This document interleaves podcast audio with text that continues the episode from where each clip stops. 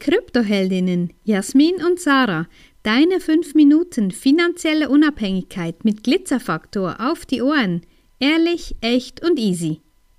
Bitcoin und Freiheit.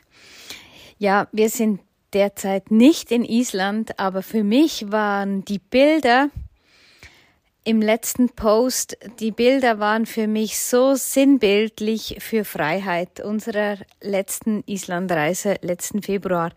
Und Bitcoin und Freiheit, ja, das ist so, so wichtig zu verstehen, dass es eben nicht nur um irgendeine andere Währung geht, sondern es geht wirklich um deine Freiheit und wie viel ist dir deine Freiheit auch wert? Und das darfst du dir mal überlegen, gerade in der heutigen Zeit, ja, wo wir heute gerade wieder Meldungen bekommen haben, wir gehen da noch ein bisschen darauf rein, ähm, darauf ein, wie ja, wie unglaublich wichtig es ist, eigene Verantwortung zu übernehmen und nicht einfach nur zu hoffen und zu denken, dass der Staat, dass die Politik es einfach gut mit uns meint. Ja, das ist ganz wichtig, weil das tun sie ja in den meisten Fällen, wie sich das in der letzten Zeit so ein bisschen abzeichnet, tun sie das nicht wirklich.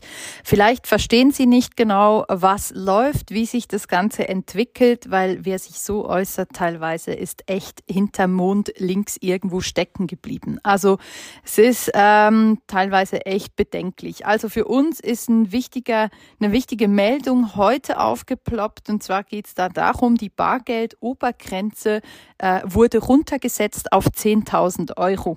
Das heißt, du kannst nicht mehr als 10.000 Euro auf einen Schlag bei deiner Bank abheben. Jetzt muss man sich das mal auf der Zunge zergehen lassen, dass dein eigenes Geld, was du erarbeitet hast, was bei dir auf dem Konto liegt, plötzlich so reguliert wird, dass du da nicht mehr rankommst, wenn du da rankommen willst. Jetzt kann man sagen, ja, 10.000 Euro ist ja viel, ne? Also das hole ich ja nicht jeden Tag. Darum geht's ja gar nicht. Es geht darum, dass du die Möglichkeit nicht mehr hast, solltest du einmal die Notwendigkeit sehen, dass du das Geld brauchst. Alleine diese Regelung ist eine absolute Frechheit, ein Einschnitt in unsere Privatsphäre auch, dass wir diese Möglichkeit nicht mehr haben sollen. In Italien geht es ja schon länger so.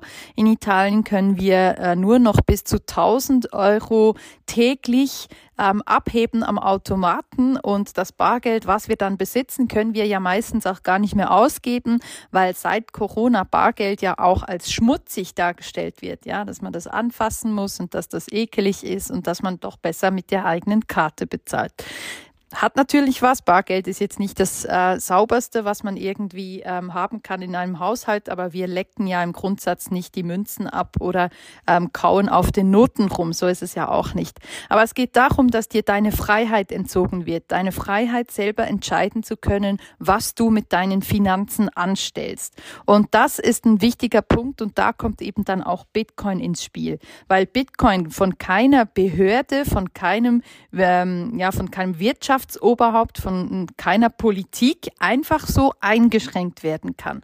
Also wenn du sagst, hey, ich habe mir Bitcoin angespart, ich habe da jetzt ein paar tausend Euro drauf, dann kannst du 24/7 damit tun und lassen, was du willst. Du kannst es quer durch die äh, Weltgeschichte schicken, von A nach B, einmal um den Globus, wenn's, wenn du es lustig findest, oder du kannst es einfach auch weiter anhäufen und sparen und zuschauen, wie es mehr wird.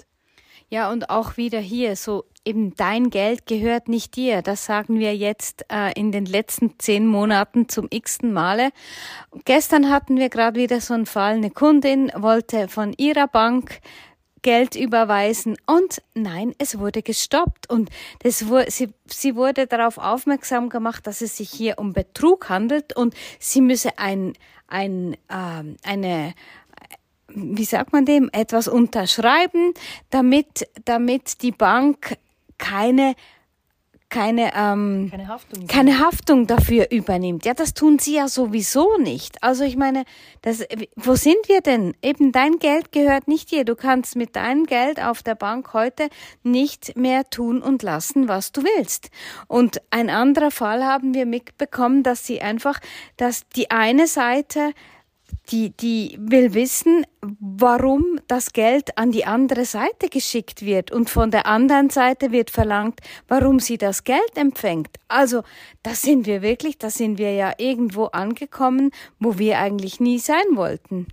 Ja, ist wirklich ganz dramatisch, was sich aktuell abzeichnet. Und wenn du nicht mehr 1000 Euro oder 1000 Franken irgendwo hin verschicken willst, ähm, dann sind wir echt an einem Punkt, wo du dir wirklich ganz ernsthaft überlegen solltest, ob du dein Geld wirklich noch bei der Bank lagern möchtest oder ob du doch lieber endlich selber Verantwortung übernehmen solltest und dein Geld eben nicht mehr einfach so ähm, dem Markt zur Verfügung stellst.